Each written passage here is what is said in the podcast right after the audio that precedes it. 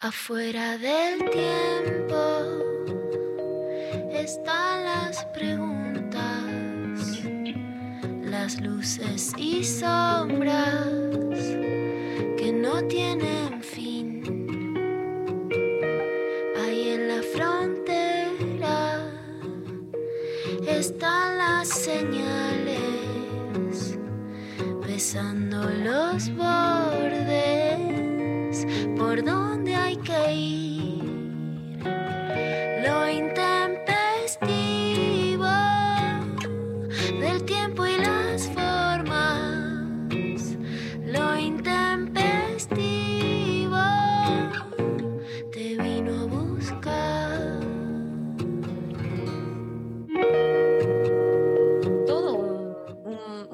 semana, un lunes y un martes con un país pendiente, siguiendo el culebrón de lo que, lo que prometía ser el culebrón del año.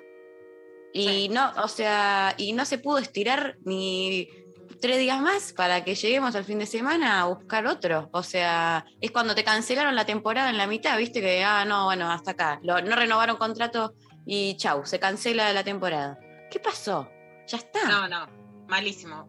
Yo, Mari, te voy, a, te voy a decir un poco el decálogo de la culebronera. La culebronera no quiere serie de calidad, quiere cantidad, no quiere calidad. Total. O sea, yo quiero la serie larga, la que no pienso que tengo que ver, la que me siento automáticamente en el sillón y me dan vueltas cien veces a las cosas, pero la serie dura, la que me tiene Claro. La que no necesita profundidad, fotografía, no, no, no, eh, la que vos no sabés qué está pasando y la novela te lo explica, por suerte. Te lo explica. te lo explica, porque ¿qué necesitamos adivinar? No sé qué somos, espectadores o magos, ¿por qué tenemos que adivinar todo?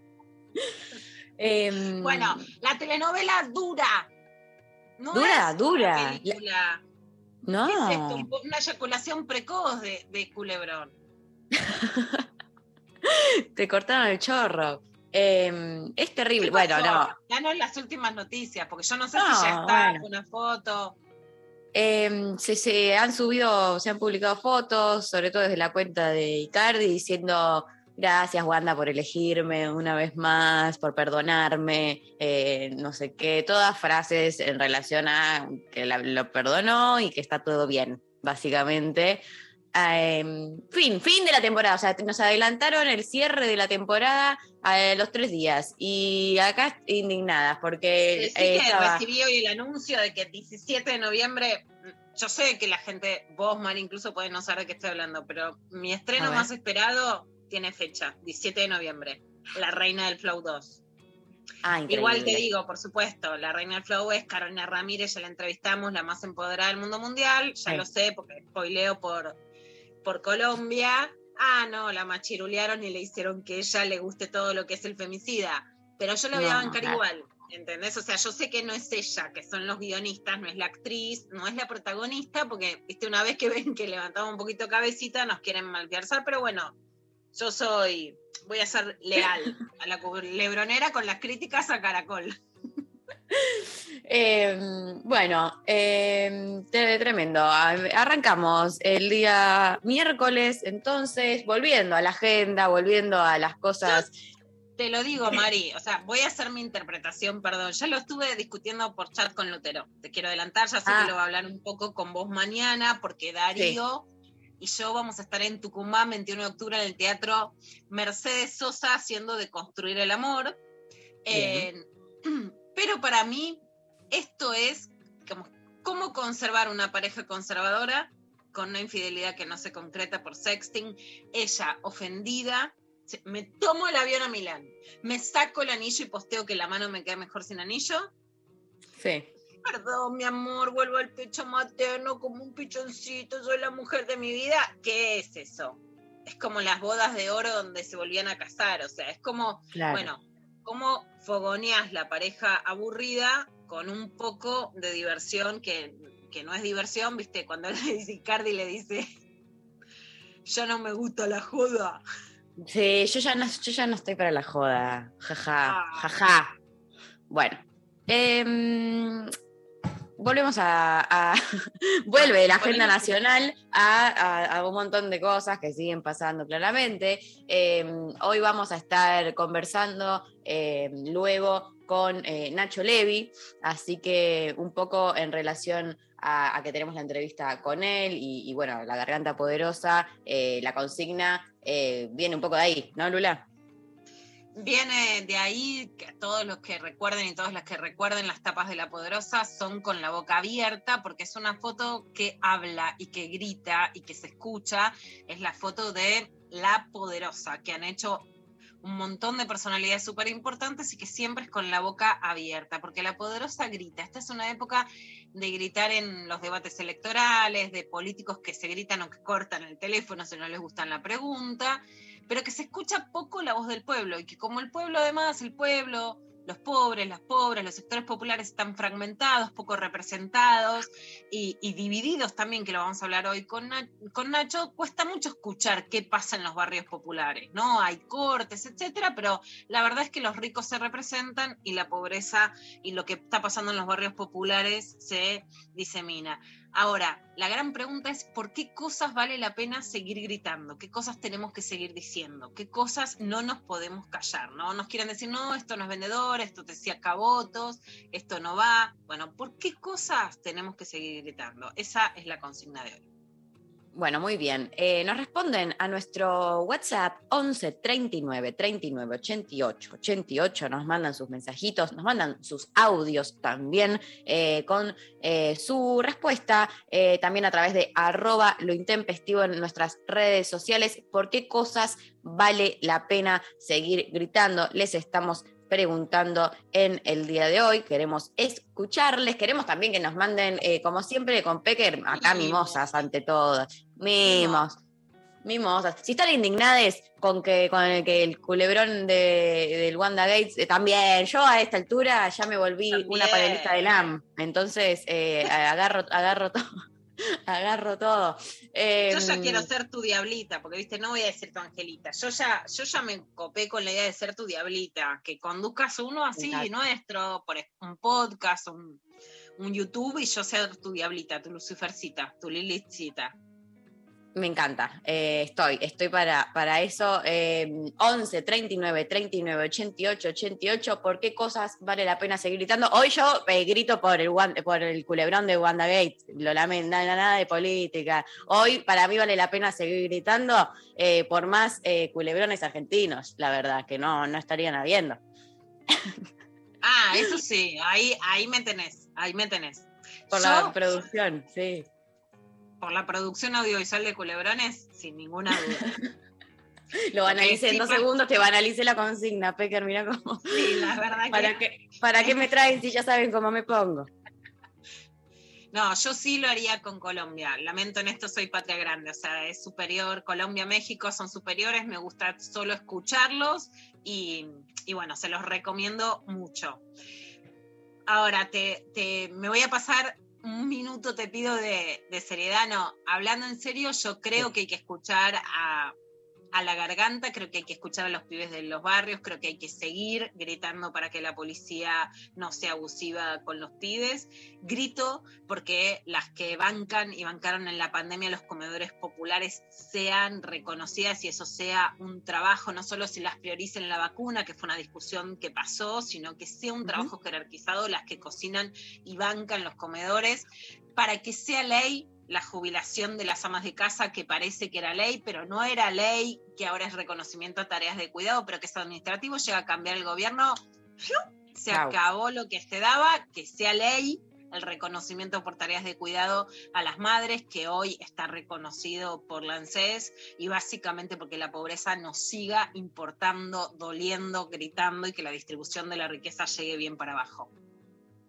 Muy bien. ¿Por qué cosas vale la pena seguir gritando? Nos responden 11 39 39 88 88 y nos vamos a escuchar el primer tema de Barbie Recanati, este temón que me fascina. Eh, Barbie Recanati haciendo teoría espacial.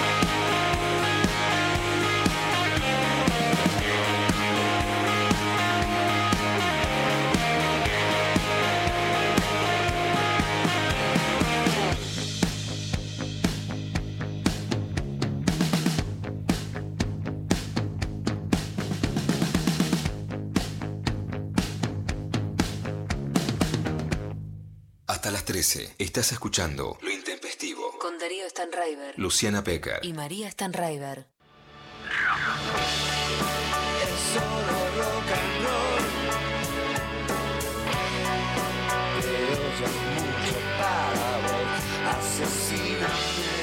¿Le tenés miedo a la muerte o no? Sí, pero Mendoza lo tiene. Y está con nosotros un grande y es Carca. Vamos a recibirlo con un fuerte aplauso a este hermano querido. Buenas noches, hermosos. Si es sábado, hay joda. Enciendan los parlantes. Deja que se quejen los vecinos. En Decadentes y Carca, desde antes de Supersónico, porque yo los he llegado a ver en, en el medio mundo varieté. Que no es poca cosa, ¿no? Poca cosa. Estamos hablando de un lugar, Carca, que cuando llegué, y me acuerdo que le dije a los del grupo, le digo, che, no hay ningún conocido, ningún pariente. O sea, la gente pagó la entrada y no los conoce. Enciendan los parlantes. Con Cucho Parisi y el francés de los decadentes. Y que aparte era un lugar eh, de fácil acceso para los conurbanenses. Sábados, de 20 a 22, por 937 Nacional Rock. Hace la tuya. Espacio cedido por la Dirección Nacional Electoral. Sí a la casa propia. Sí a fabricar acá. Sí a vivir tu identidad como se te cante. Sí a pagar menos impuestos a las ganancias. Sí a cuidar el planeta. Urgente la ley de humedales. Sí a la igualdad. Sí a la educación pública. Sí a la ciencia argentina. Sí a que los dirigentes se sienten y se pongan de acuerdo. Sí a bajar la inflación y a recuperar el trabajo. Sí a volver a la cancha. Sí a sentirme más segura. Obvio que sí. Sí, claro que sí. ¿Sabes que sí? Sí. Sí. Re. Leandro Santoro, Gisela Marciota, candidatos a diputados nacionales por la Ciudad Autónoma de Buenos Aires. Frente de todos, Ista 502. Buscar. Conectar. Conectar. Encontrar. 93. Nacional Rock. 7. Espacio cedido por la Dirección Nacional Electoral. Yo decido que se termine la improvisación. Yo decido que no se vuelvan a soltar presos porque sí. Yo decido que nunca más un político nos vuelva a faltar el respeto. Emanuel Ferrario, candidato a diputado de la legislatura de la Ciudad de Buenos Aires. Lista 501, Juntos por el Cambio. Los miércoles a las 20, Nica Vida. Ivana Sherman y el área de género le dan voz al feminismo y a las disidencias. Nica Mica Vida. Miércoles de 20 a 21. Por 937 Nacional Rock. Hace la tuya. WhatsApp 11 39 39 88 88. Nacional Rock. Mensajes de audio al 11 39 39 88 88. Bueno, mensajitos, ¿por qué cosas eh, vale la pena seguir gritando? Les estamos preguntando en el día de la fecha, recibimos sus audios y sus mensajes eh, aquí por eh, WhatsApp. Nos dicen, por la reducción laboral, que se trabajen solo tres días a la semana. Estoy harto de morir produciendo, las amo, chicas, todavía las espero en Costa Rica.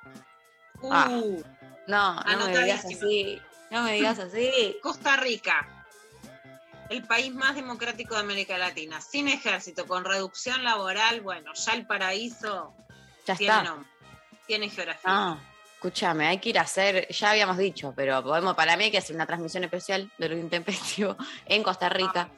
Eh, y de paso nos filmamos unos culebrones, hacemos el culebrón de lo intempestivo. Eh, ya lo, com- lo, lo podemos hacer como una productora, eh, viste, así como amplia. Entonces producimos radio, eh, claro, hacemos eh, culebrones, eh, hacemos experiencias que básicamente es ir a la playa en Costa Rica. Yo te, en dos segundos te pienso el negocio, te digo, eh, eh, y más si es estando en Costa Rica, la verdad que todo garpa. Eh, aquí también nos eh, llegan audios. A ver, eh, escuchemos a los oyentes. No al 50% de pobres. Eso hay que gritarlo. Cumplan sus promesas. Eso hay que decírselo en la cara a este presidente. Cumplí con lo que prometiste. Muy bien, eh, eh, me- fuerte y contundente, que es básicamente lo que necesita, se necesita en la vida también y en este tipo de, de cosas, ¿no? Como es lo que viene con, con- con- con las demandas. Eh, está muy, muy hay bien. Hay más enojo, hay más enojo, Marilo. Lo sentimos solo escuchando a los oyentes, a los oyentes con la política, incluso de los sectores que no son antipolítica, que haya más coherencia entre lo que se dice y lo que se hace. Hay digamos, yo creo que el resultado de las elecciones lo podemos leer también más allá de ideológicamente en relación a eh, el enojo. Y eh, hablando en serio, creo que es muy importante entender que la derecha quiere imponer una agenda de ricos, de pobres ricos que pagan demasiado impuestos, y que hay que empujar que la gran deuda es con los y las pobres. No sé si están, si, si llega a entrar, pero está pasando nuestro amigo. Oh, Heladera, heladera, vendo, vendo. Tirale el micrófono, tirale el micrófono. Le el micrófono por la, cabeza. La ciudad de los chetos, de los ricos, de los mano dura, de los que amo, que la ley de alquileres, que lo pone no sé qué, pero te gritan en el oído. En Paternal, en Villa Devoto, en Floresta, en Belgrano, en Palermo, y eso está todo bien. Yo no sé qué ciudad, o sea, son los ricos más inoperantes que vi en mi vida. No pueden decir te pongo un puesto en el mercado de las pulgas y que te dejen de gritar en el oído, no, la ciudad ideal para trabajar, vengan los nómades digitales y tenés, imagínate, los nómades digitales Nueva Zelanda, ¿qué está pasando? Vendo, vendo, chatarra. No, no, no. La distancia entre, entre el nómade digital y el señor que pasa eh, con el megáfono este buscando vendo compro. ¿Qué pasa? ¿No llega a Parque Patricios el señor? que se hacen los eh, que van a gobernar desde el sur. Nunca lo escucharon. ¿No les parece que no está reglamentado, que no te puede escupir en el oído en toda la ciudad de Buenos Aires? No se puede hacer campaña diciendo pongan una estación de micros como corresponde, que no haya contaminación ambiental, nadie está diciendo que le sacan el trabajo, pónganle un puestito. No sé si los manos duras, no sé para qué, para construir torres y llevársela. Buah, voy a seguir. Por todas esas cosas vale la pena gritar, hay que decir. Yo si fuese, si estuviese... en contra de la contaminación sonora.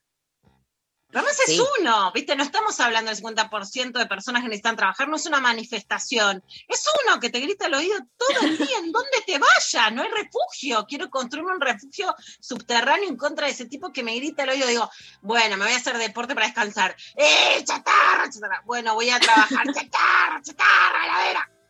No, no, no, es terrible eh, cómo, eh, mira, mira cómo la ponen a Pecker.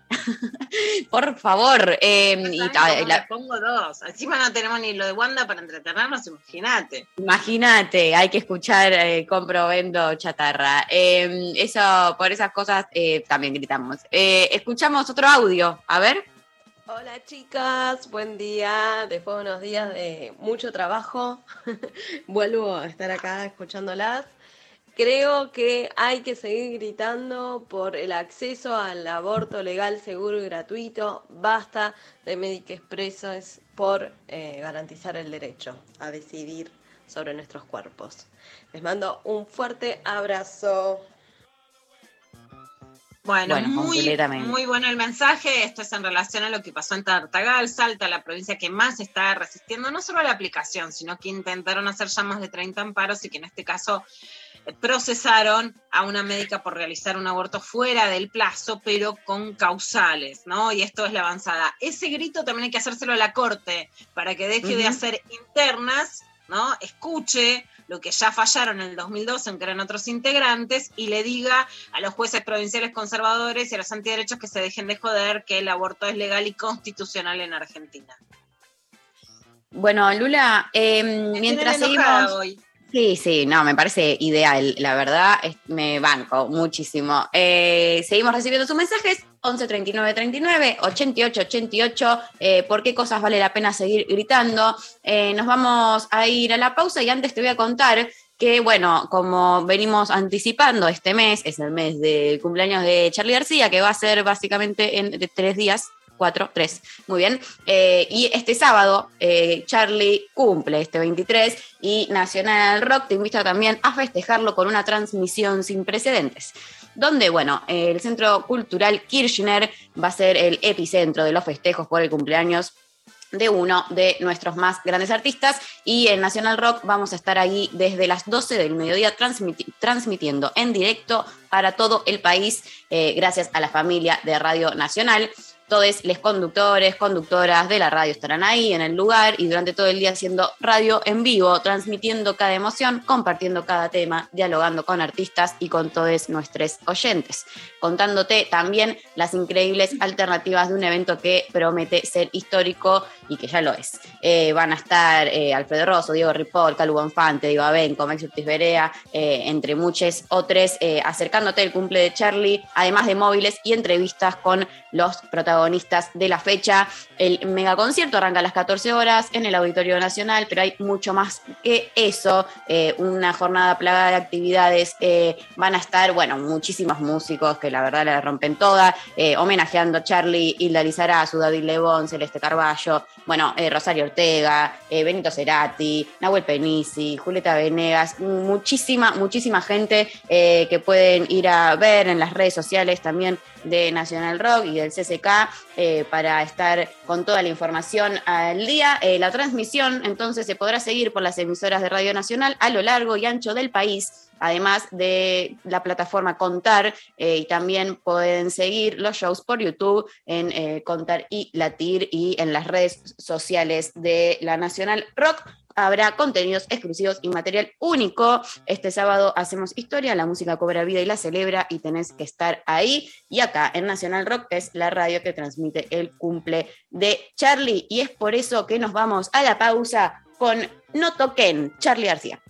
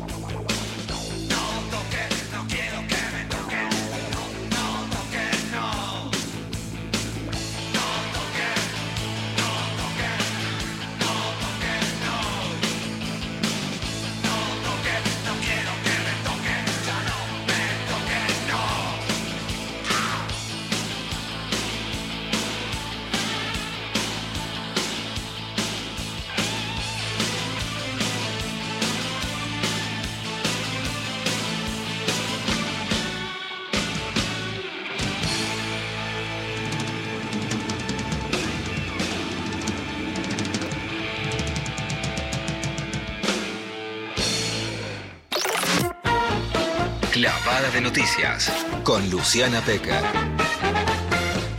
Lo que tenés que saber.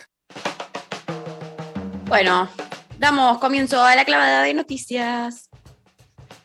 Bueno, Mari, vamos con un tema que le dimos mucha importancia en este programa y que para mí fue una de las vergüenzas del año cuando la ley de etiquetado frontal de alimentos, la que nos puede decir cuántas calorías tiene, cuánta sal, cuánto nos puede hacer mal un producto y otro. Y recordemos, porque soy putita golosa, no me voy para atrás con lo que digo, una cosa es si yo me la quiero comer, me la quiero dar en la pera y me la como igual. Otra cosa es si yo me como una torta y me la hago en mi casa o en un lugar que confío, con una cocinera eh, a la que le compro. Y otra cosa es si se la llevan todas las grandes empresas norteamericanas y las góndolas haciéndote comprar productos que además vienen con sustancias que hacen que sean cada vez más adictivas. Bueno, es importante que salga el etiquetado frontal y además que no nos gane el lobby de la corporación norteamericana de las corporaciones de alimentos.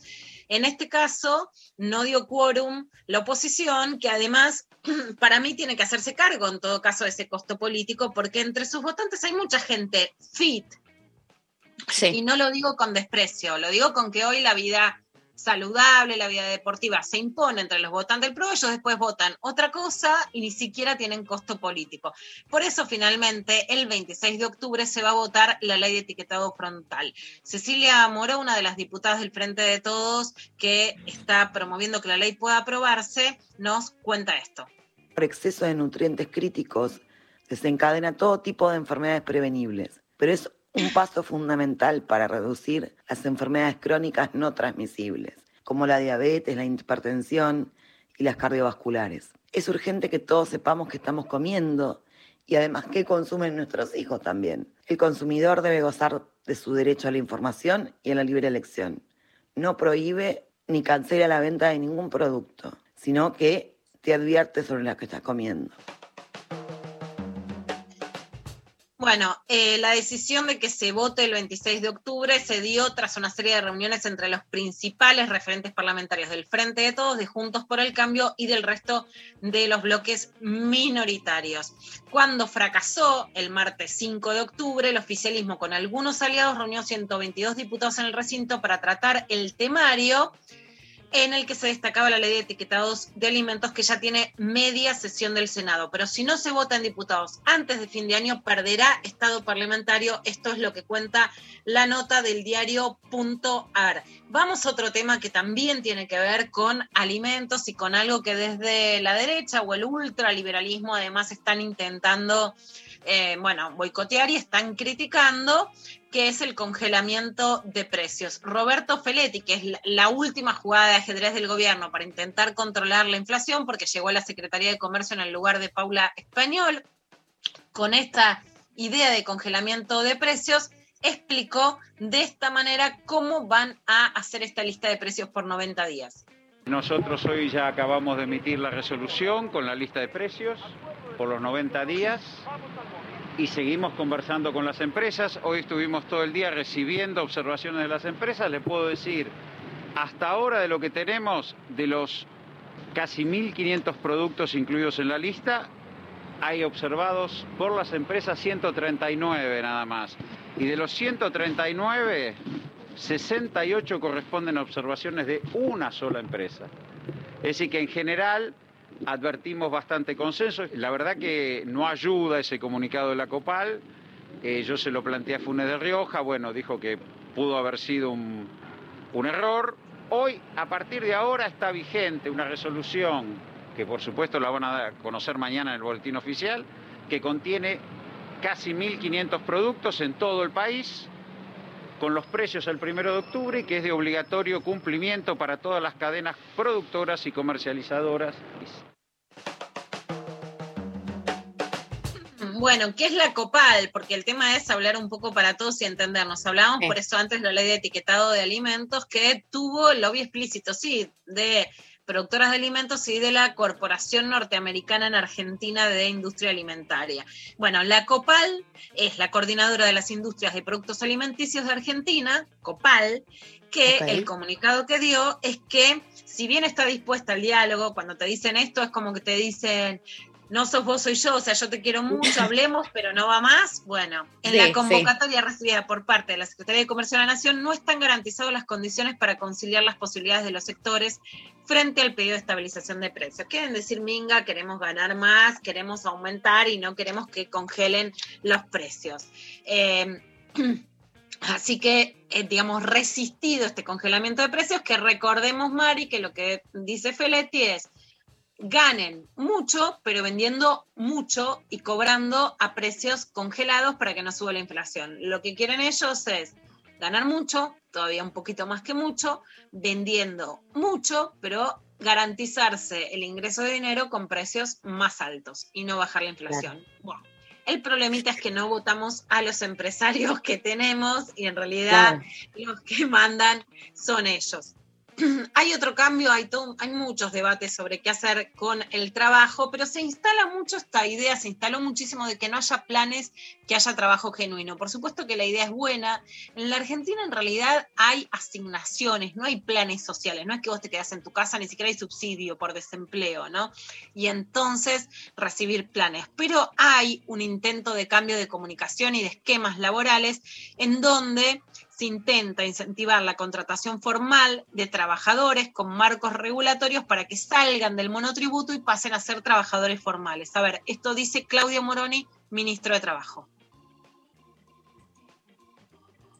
El objetivo es claro, el objetivo que planteó, lo viene planteando el presidente hace tiempo, que nos planteó a los Ministerios de Desarrollo y Ministerio de Trabajo que empecemos a ver cómo convertimos estos sistemas de asistencia que son necesarios, fueron necesarios, pero ir pasándolos a incentivos al contrato formal. Así que estamos trabajando, ese es un decreto que nos fija pautas generales y lo que estamos haciendo después, en cada caso, cada actividad en concreto, como lo hicimos con construcción, como lo hicimos con esta idea amplia de gastronomía, turismo, todos los servicios vinculados a eso, vamos trabajando en concreto cómo vamos haciendo para detectar los trabajadores que ya están capacitados, capacitar a los que sean necesarios y vincular a ese universo de trabajadores que hoy está recibiendo un potencial a empleadores que quieran tomarlos. O sea, estamos trabajando en todo eso. Y este decreto lo que fija es cómo tenemos que hacerlo, un marco general. Es una iniciativa que ya el presidente había insistido hace tiempo y creemos que va en la línea de lo que ha planteado este gobierno, que es que el mejor modo de incorporación social es a través de un trabajo digno, un trabajo registrado. Bueno, ahí el tema del trabajo. Te voy a hacer una pregunta muy complicada, Mari. ¿Qué fecha no, no. ¿Qué fecha? ¿Qué día es hoy? Decime el número, tirame el número. 20 de octubre. Ok. Eva me, Eva me lo tira, por la duda me lo sopla. Gracias, Eva. Decí que, que, lo tengo acá en la computadora, porque si no te la debo, eh, es terrible. Eva, además de una productora, es por sobre todo una madre. Y yo por eso la quiero. Porque como no tengo madre, me encanta lo, madre que es Eva. 20 de octubre. ¿Cuánto, cuánto cambió la situación del 1 de octubre al 20 de octubre? Pueden cambiar, son 20 de diferencia. Pero a mí me parece que es más, si lo decís vos, yo no lo hago. Ah, pero yo sí lo digo. ¿De qué estoy hablando? Carla Bisotti, ministra de Salud de la Nación, el 1 de octubre dice, al aire libre ya podemos caminar sin barbijo. Las personas que como yo no damos más, nos sentimos asfixiadas, no morimos, no podemos... Bueno, anemia genética, taquicardia, no te puedes usar los anteojos, decimos... Los lentes, sí. Mirar, o sea, qué bueno, por supuesto no en ambientes cerrados, sigue la pandemia, tengamos cuidado, pero en la situación de la calle, que además a lo mejor, viste, yo a lo mejor ves que viene una persona a 20 metros, te lo pones, te lo sacas, decís, bueno, buenísimo que la situación epidemiológica del país ya dé para poder caminar sin barbijo. ¿Qué dijo el gobierno de la Ciudad de Buenos Aires? No, no. No, ¿cómo se les va a ocurrir? ¿Qué tienen en la cabeza? Están locos que quieren sacar el barbijo. No, o sea, no esos sectores que después iban a las marchas y acompañaban la quema de barbijos. Quemaban los barbijos. No, esos no.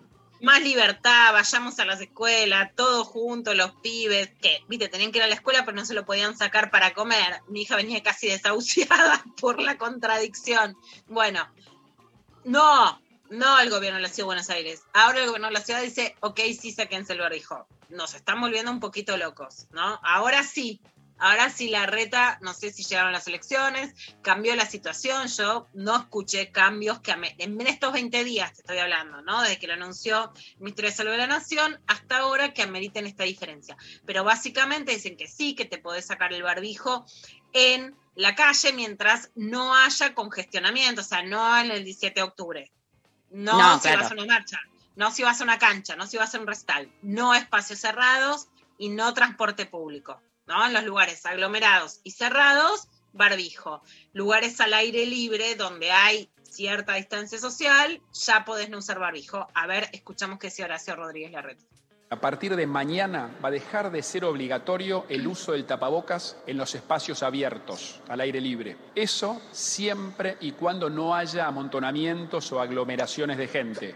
Además del tapabocas, hay otras medidas que nos van a ayudar a seguir acercándonos, dando pasos hacia esa normalidad. En el transporte público, desde hoy no rigen más las capacidades máximas, tanto para trenes, subtes, colectivos, Ahora es muy importante que en esos espacios se siga usando el tapaboca y se mantengan las ventanas abiertas para garantizar la ventilación. También va a dejar de ser obligatorio tomar la temperatura antes de entrar a espacios cerrados, a escuelas, locales comerciales, gastronómicos. La semana pasada anunciamos un programa para que los chicos no pierdan ni un solo minuto de clase pero también sabemos que parte de la experiencia escolar es jugar, divertirse, interactuar con sus compañeros. Por eso, para que cada chico pueda disfrutar de los espacios públicos, de los patios que hay al aire libre, como lo hacía antes, a partir de mañana, en los espacios abiertos, van a poder hacer, hacer actividades sin tapabocas.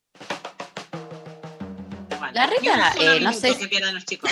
Ni un solo minuto, ¿eh? Eh, no sé dónde, dónde en qué, ciudad estaba gobernando, porque se dice, como no, ahora eh, no rigen más las capacidades máximas en los eh, medios de transporte, como, como si hace meses la gente no estuviese viajando totalmente aglomerada. No sé, no sé si no le llegó los datos, no sé si nunca se acercó un subte, eh, pero estaría pasando eso. Eh, y ahora es como, ah, ahora ya pueden, eh, no, no hay capacidades máximas, vayan tranqui, no, que no pasa nada, como algo que es bien, como negando que es algo que viene pasando hace un montón, me parece terrible. hace unos días yo no sabía, igual esto, que es que la franja horaria en la que funcionaba el subte, que estaba reducida, eh, ya creo que hace como un mes o algo así, em, sobre todo eh, a la noche que eh, cortaba antes. Bueno, volvió a la normalidad, pero bueno, son como un montón de cosas que uno no se entera viviendo en, esta ciudad. Finalmente lo importante que es si llegás al subte o no a las 11 de la noche, a las 9, a las 8, ¿no? Siempre corriendo que, que no se vaya el último, no te enteras no te enterás, pero sí te enterás que, ah, el gobierno nacional, el tapaboca, bueno, eh, bueno, gracias, eh, ah, listo. Y esa pelea, por supuesto, cada vez que lo hace el gobierno nacional, lo hemos dicho mil veces, cuando fue el tema de las escuelas, salir a la mañana el ministro de Educación en ese entonces, Nicolás Trota, la ministra de Salud, diciendo no se van a cerrar las escuelas, que termine la guerra con el gobierno de la ciudad en la que terminó, pierden los estudiantes, pierden los docentes, perdimos los ciudadanos, perdimos las madres que laburábamos con los pibes y perdió, por supuesto, también el gobierno nacional y la credibilidad. Ahora, si se van a sacar los tapabocas en la calle, que sigan dando un comunicado conjunto. No, no, no, no está bueno, porque después las medidas se respetan cada vez menos, ¿no? Porque te lo vas sacando, porque en Nación sí, pero no sabes si estás haciendo algo que está bien, que está mal. La verdad es que la pandemia hay que manejarla conjuntamente. La reta, todo esto, el gobierno presionó un acuerdo, el que fue muy como dialoguista, lo llamaban las palomas, los moderados dentro de la derecha, ahora dijo que no.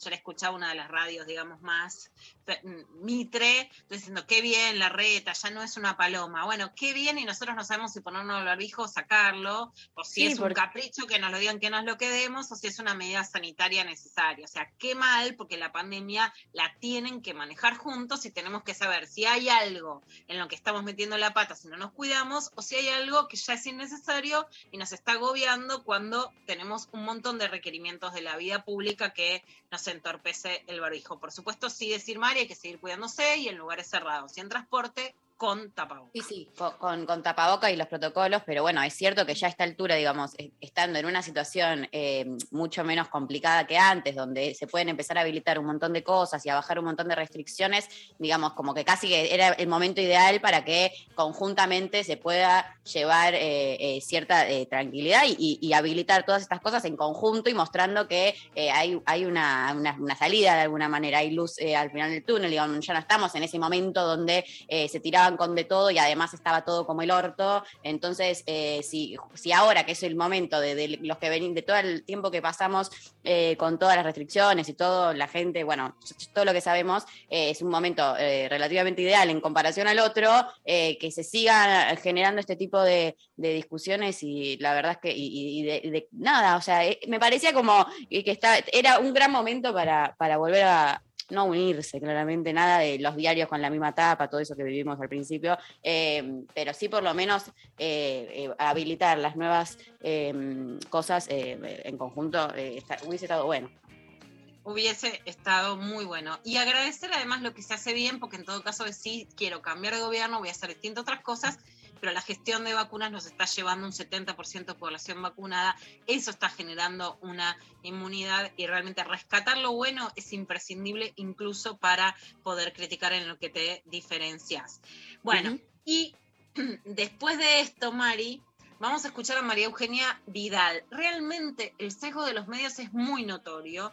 Eh, porque los oficialistas hacen preguntas a los oficialistas y critican a los de la oposición, los de la oposición critican al oficialismo y no le hacen más preguntas a los de la oposición y para mí eso ya sabes es una vergüenza. Ernesto Tenenbaum, que se conoce como Corea del Centro y a veces te gusta, a veces te disgusta, etcétera, intentó ser incisivo con María Eugenia Vidal para preguntarle por la casa, que recordemos que Esmeralda Mitre contó que está en pleno corazón de Recoleta que ella dice que la pagó con un crédito. Bueno, cuando le quiso preguntar por la tasa, o sea, por cuánto paga y a qué tasa en un momento que es muy difícil conseguir créditos hipotecarios, menos para un departamento en Recoleta, María Eugenia Vidal se apuró y le cortó. A ver qué pasaba. es un tema privado, pero ¿a cuánto se paga hoy una tasa de un crédito privado? Se paga alta, te aseguro que se paga muy alta, pero todo lo que quieras saber está en mi declaración jurada, mi cuota, todo es más, acabo de presentar la nueva declaración jurada de candidata, puedes verlo todo ahí. María Eugenia. muchísimas gracias, pero tengo que cerrarlo. Muy bien, muchísimas gracias. Gracias, hasta luego.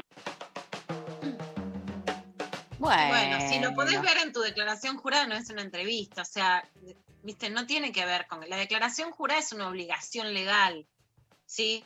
No es que vos podés no hacer una declaración jurada. Si das una entrevista como candidata, no es tu vida privada en el sentido de, cómo te gusta determinada cosa. De hecho, una persona que habla sobre su vida privada públicamente, que no tiene nada de malo, pero que habla, cuenta de sus hijos, cuenta de su novio, Enrique cuenta de su vida privada.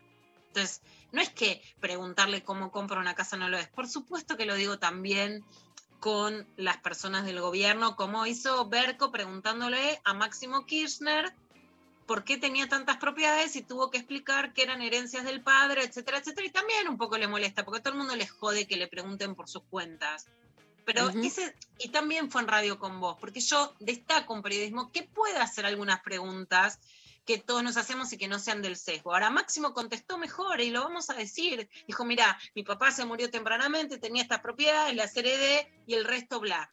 Bueno, no cortó, porque también te hablan de republicanos y de, institución, y de institucionales quienes no quieren rendir cuentas o quieren contestar las entrevistas solo si les son funcionales. Y cuando le preguntas por la ley de humedales, te dice lo tengo que estudiar. Entonces, si son candidatas que no pueden rendir cuentas, que te mandan a leer un documento que después nadie lee, por supuesto, porque es burocrático y no entendés nada, y no dice la tasa, porque puede decir qué propiedades tenés, pero no te va a decir a qué tasa la pagás, ¿no? O sea, si es preferencial o no. Bueno, y no te van a decir qué proyectos de ley van a votar, entonces votás campañas de marketing y no de fondo. Pero bueno, Mari, para que no te vayas mal te traigo por lo menos el recuerdo del tema de la semana. Y ya que hablamos del Wanda Gate y de las roba maridos, una comediante que adoro, que amo, que admiro y que hemos ido a dar muchas vueltas por el conurbano, por Esteban Echeverría, por todos lados. Hay un team muy fuerte que es salir por los barrios con Ale Bavera, que tiene este este sketch, este monólogo sobre la roba maridos, porque que algo bueno nos quede de todo esto. Yo quiero aclarar algo porque los veo que me miran medio. Mm, les quiero decir que yo no soy ninguna robamaridos. Esto que quede claro. No sé si conocen el término robamaridos. Es básicamente una señora que se roba el marido de otra señora. Eh, y es un término creado por hombres. Claramente, ¿no? Que querían como, viste, no tener ninguna responsabilidad. No sé, la señora me robó. Y la señora es muy negadora, ¿no? Muy machista. Un término muy, muy machista, no hagan eso. Además, ¿cómo se robaría un marido? Explícame cómo es la práctica de robar un marido. Que va la señora con el marido al supermercado, le dice, Juan, quédate acá, voy a buscar la lavandina, quédate con el carro, vuelve con la lavandina, hasta el carro, no está Juan. ¿Juan? ¿Juan? ¿Para qué dijo la Alguien vio mi marido, yo dejé un marido acá. No, en serio, sí, seguridad, había un marido acá. Sí, señor, lo traje. ¿Cómo le dar cuenta si lo traje o no lo traje? No, no sé. Cierren la puerta del supermercado. Eh, pelado, estaba acá, sí, lo traje. Están robando marido. Nada, increíble. Me encanta. Bueno, gracias, Lila, por este clavada. Nos, eh, nos vamos a la pausa escuchándola a Miss Bolivia con Perota Chingó haciendo menos mierda y volvemos con mucho más lo intempestivo.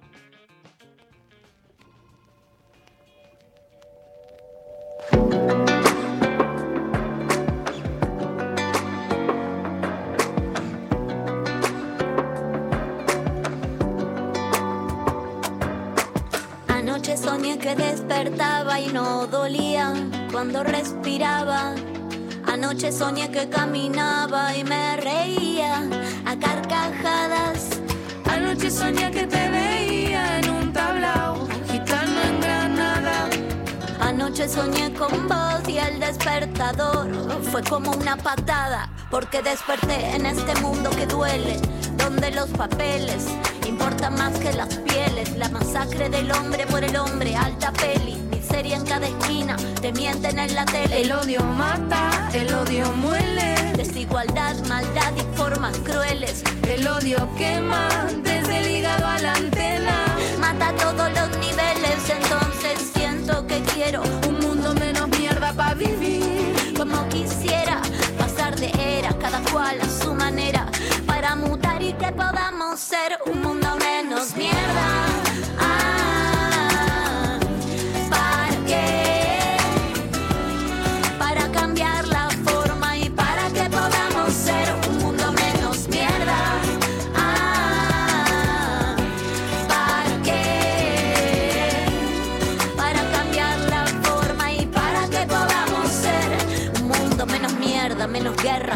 canciones, menos views, menos likes, menos drama, más condones. Quiero que se traduzca el discurso en acciones, que cuando escuches música te emociones. Un mundo menos mierda, pa' que no te pierdas. Y ante la duda, siempre retoma la izquierda. Cada paso tiro de la cuerda, porque siempre me recuerda donde yo empecé. Y cuando estés lejos, vente cerca. Para que te puedas sentir. El odio quema lo transformo en poema. Eso estamos aquí y es entonces que siento que quiero un mundo menos mierda para vivir. Como quisiera pasar de era todo el año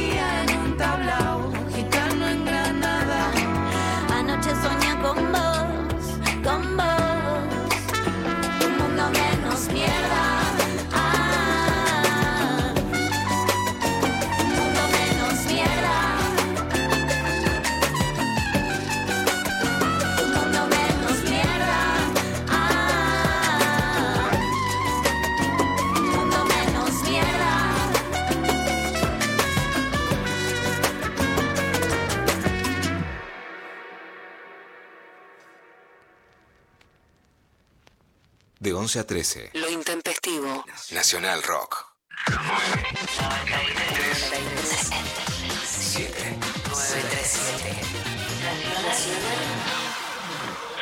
Nacional Rock. Espacio cedido por la Dirección Nacional Electoral. La izquierda es la tercera fuerza nacional, la fuerza que está siempre con el pueblo trabajador, para transformar la decepción en lucha, para enfrentar el ajuste y al FMI. La izquierda es tu fuerza en el Congreso. En Ciudad de Buenos Aires, Miriam Bregman y Cele Fierro diputadas, Solano y Trimarchi legisladores. Frente de izquierda, lista 503. Los vuelven a sonar. Oro negro. Las frituras quedaron atrás. Los Soul Survivors decían Expressway to your heart. Necesito un carril rápido. Necesito el Metrobús. Oro negro. Expressway to your heart. Una especie de carril rápido a tu corazón. De Filadelfia a Nueva York, de Nueva York a la radio pública, de la radio pública a sus oídos. Aquí en Oro Negro. Sábados de 16 a 18 con Maxi Romero. Oro negro. Por 937. Nacional Rock. Hace la tuya. Espacio cedido por la Dirección Nacional Electoral. Yo decido que nunca más un político nos vuelva a faltar el respeto. Yo decido que la educación se convierta en algo sagrado. Yo decido que se respete al que trabaja. Yo decido que se respete al que da trabajo. Yo decido ser de los millones de argentinos que quieren otra cosa. María Eugenia Vidal, Martín Tetaz, Paula Oliveto, Ricardo López Murphy. Candidatos a diputados nacionales por la ciudad de Buenos Aires. Lista 501. Juntos por el cambio.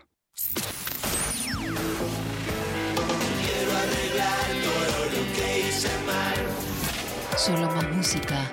Dibuja tu estado de música.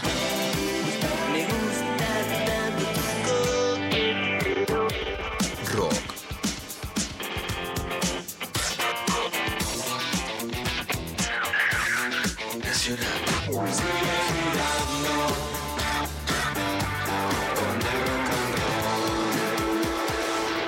Nacional Rock.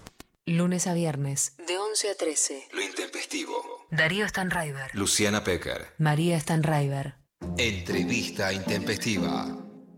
El inconveniente que faltaba. Oh, muy bien, damos inicio a esta entrevista intempestiva. Lula, adelante. Bueno, vamos a tener un entrevistado muy especial. Yo lo admiro mucho a él y a toda la garganta poderosa. Un cariño enorme, una organización realmente con muchísimo, pero muchísimo power y que lleva la voz de los barrios más lejos de lo que nunca nos imaginamos. La web es lapoderosa.org.ar porque ahí además te podés suscribir por 200, 500 pesos, 1000 pesos a voluntad y ayudar. El IG es la Garganta Poderosa, el Twitter es Garganta Podero y vamos a escuchar un clip que lo hizo Mariana Collante con voces de Fidel Ruiz, de Yamila Quino y de Nelson Santa Cruz sobre la Garganta Poderosa. La Poderosa nació en 2004. Veníamos con seis años de, de lucha en las asambleas, en los espacios de educación popular, y creíamos que, que hacía falta un, un paso más que la- que hacer una revista, una revista que, que cuente el- la- lo que estaba pasando en los barrios, que visibilice la lucha histórica de los territorios y que era un desafío. El primer desafío que teníamos era que en la historia no hubieron periodistas villeros conocidos en el periodismo. Y ya eso es una, es una presión.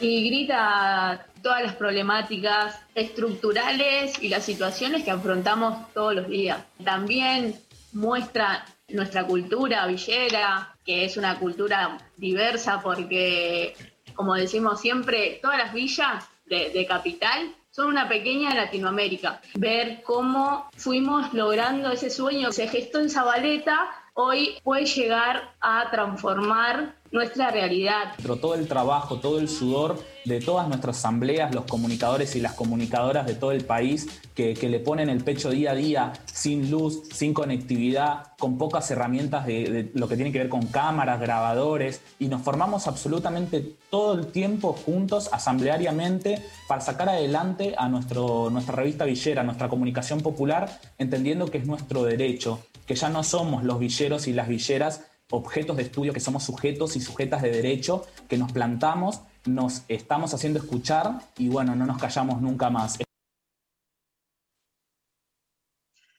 Hola, bueno, escuchábamos el último a, Nelson, uno de los periodistas que conozco, con los que he compartido talleres. Tengo, tengo otros, porque bueno, está Gaby, con el que compartí todos los talleres con los que hice, que es de La Poderosa, y que Nacho sabe que lo quiero mucho, que me ha cambiado la cabeza y el corazón, escucharlo y leerlo, porque me parece que pasa eso, Nacho, ¿no? Que que escuchar el periodismo villero te cambia, ¿no? No sos, no, así como decimos que no sos la misma cuando vas a un encuentro de mujeres, no sos la misma después de escuchar a un periodista de la garganta poderosa. Hola Nacho, ¿cómo, cómo estás?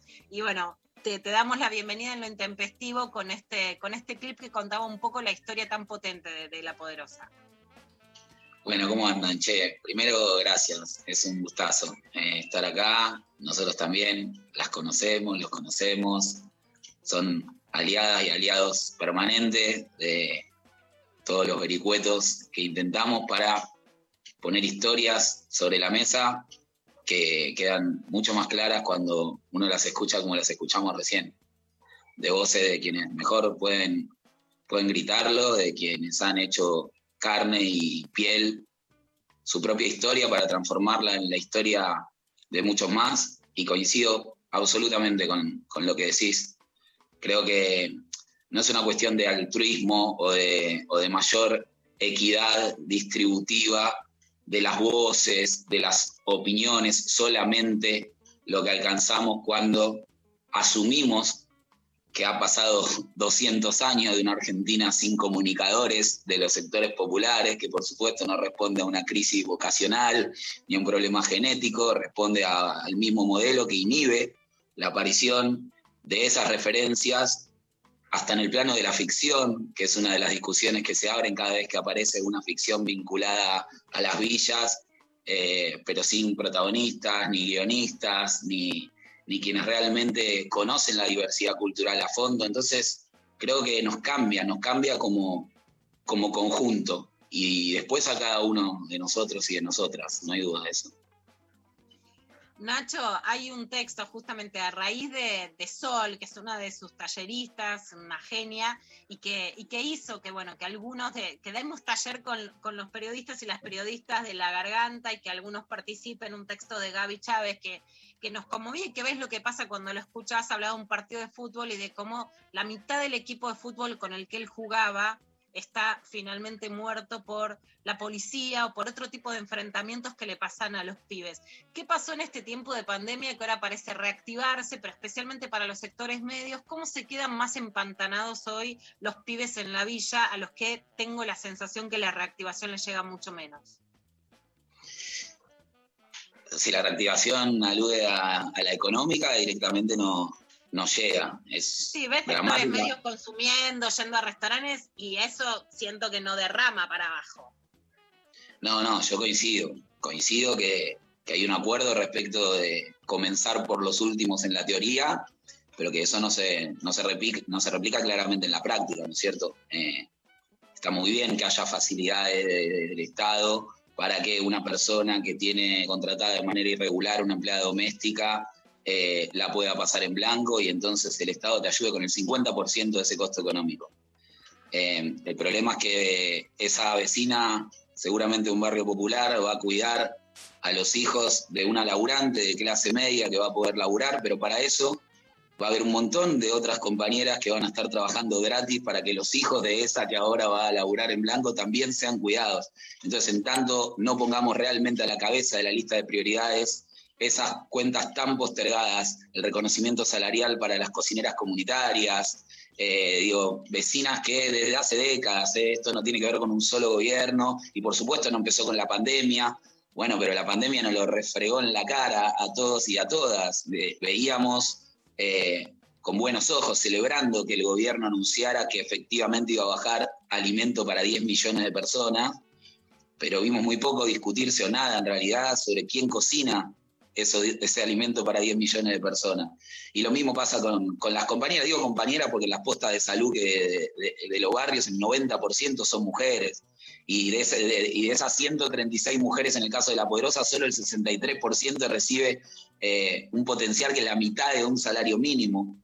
Entonces digo, todas esas cuentas después se traducen en que el último escalón de la cascada se ponga muy difícil, ¿no? Que, que el, que el que tenía un laburo en blanco ahora hace changas, el que se iba de vacaciones no se va, bueno, y el que ya comía en un comedor antes de que empezara la, la pandemia, llegó en muchos casos a decisiones extremas, a decisiones extremas. Eh, esas compañeras que en general levantaron los comedores son los bueyes del bien de nuestro barrio, son las que parieron las organizaciones sociales, las que nos organizaron como comunidad, como militantes, y en general la que rescataron a muchísimos pibes de un destino que seguramente hubiera terminado eh, en la tumba o en la cárcel para poder soñar un proyecto de vida. Bueno, muchos de esos proyectos de vida lo vimos truncados en este tiempo, en este tiempo de pandemia, porque muchísimas familias que habían evitado entrar al universo de la violencia y el narcotráfico desde el consumo, terminaban entrando del otro lado del mostrador, empujados por una situación que no justifica nada,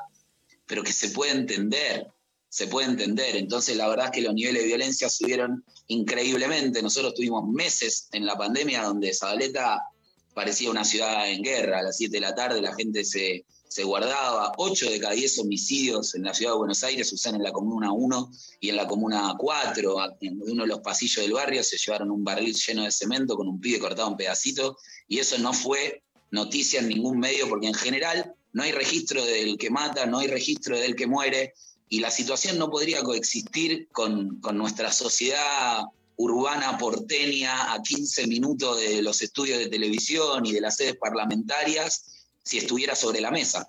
Entonces pareciera haber un acuerdo tácito para que eso no esté sobre la mesa. Y lamentablemente no es una discusión que tengamos que dar solo con Clarín. A Ramona, nuestra compañera, la mató la pandemia en la Villa 31 porque la falta de agua la obligó a movilizarse y a permanecer en un lugar en el que la ley decía que ella no tenía que permanecer porque tenía asignada una vivienda que no estaba en condición lo mató, la mató la falta de respuesta y la mató el, silenciamiento de su denuncia, literalmente. Ramón ha mandado un video denunciando al canal donde Santilli estaba diciendo que el agua se había restablecido y ese video no salió. Un año después, me convocan a mí, a Telam, para escribir una nota sobre Ramona, hablando con las compañeras de Ramona que siguen haciendo lo que Ramona hacía en las mismas, las mismas condiciones de invisibilidad. Y entonces hacemos una nota donde las compañeras expresaban la necesidad de estar como prioridad y como esenciales en la lista de vacunados y de vacunadas, y eso no estaba sucediendo.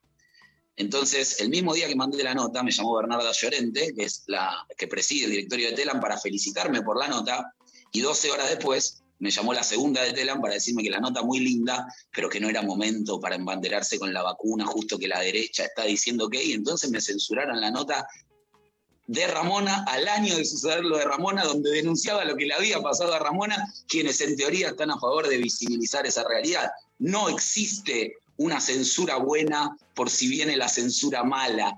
No queremos que nos cuiden de lo que tan ingenuamente nosotros nos podríamos exponer a visibilizar. El único juego a la derecha, aprendimos a decir, es gobernar como quiere la derecha por si viene la derecha por ese camino no va a cambiar la realidad de los Gaby, de Fidel, de los Nelson, de la Yami y de las miles y miles de pibas y pibes de los barrios populares que con el mismo talento, con, la, con el mismo altruismo, la misma solidaridad que nuestras compañeras y nuestros compañeros exponen, están en un nivel de, eh, de aislamiento no obligatorio que es inaceptable. Porque si a nosotros, que estamos acá, que estamos en los medios, que estuvimos en Olivos el año pasado, hoy nos deben 597 toneladas de alimento. No estamos discutiendo por qué le dan crédito a un sector eh, antes que a este sector. Estamos discutiendo que hay sectores a los que le dan crédito y acá no mandan los alimentos. Si a nosotros no nos lo mandan, imagínate a la inmensa mayoría, porque la poderosa es un granito así de arena en el universo de los barrios populares. Imagínate la inmensa cantidad de comedores, de vecinas, de vecinos, de organizaciones sociales que están esperando la respuesta a las necesidades insatisfechas mínimas para poder empezar a discutir todo lo demás la deuda de alimentos es inadmisible, por supuesto.